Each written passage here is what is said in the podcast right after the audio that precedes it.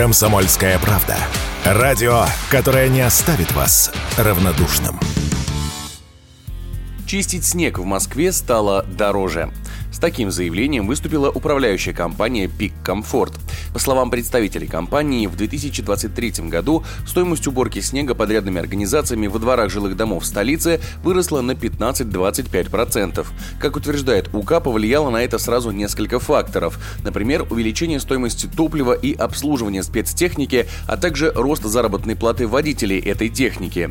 Еще одна причина – дефицит дворников и, как следствие, рост стоимости их работы. За год зарплата дворников дворника в Москве увеличилась с 55 до 70 тысяч рублей. При этом стоимость уборки снега на территории коммерческой недвижимости выросла еще больше, на 20-30%. А если придется менять подрядчика, то она может взлететь и на 60%.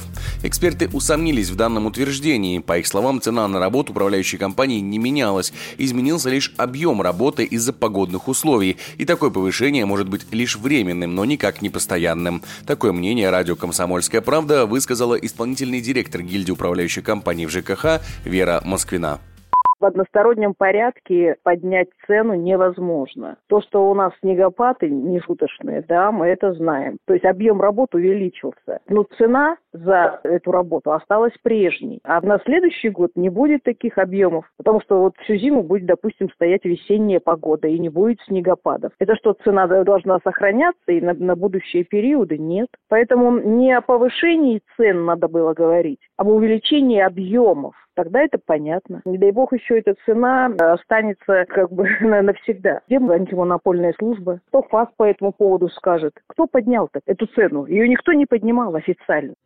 При этом повышение стоимости работ управляющих компаний всегда напрямую отражается на кошельках жителей, поэтому эти увеличенные расходы в итоге лягут в платежки жителей столицы, уверена Вера Москвина.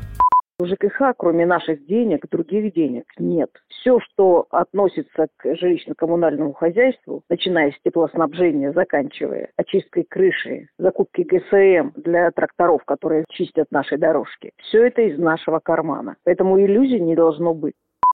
В этом году тарифы ЖКХ в России в среднем вырастут на 10%. Такой серьезный рост обусловлен большой инфляцией и отсутствием индексации тарифов в прошлом году. Егор Волгин, радио «Комсомольская правда».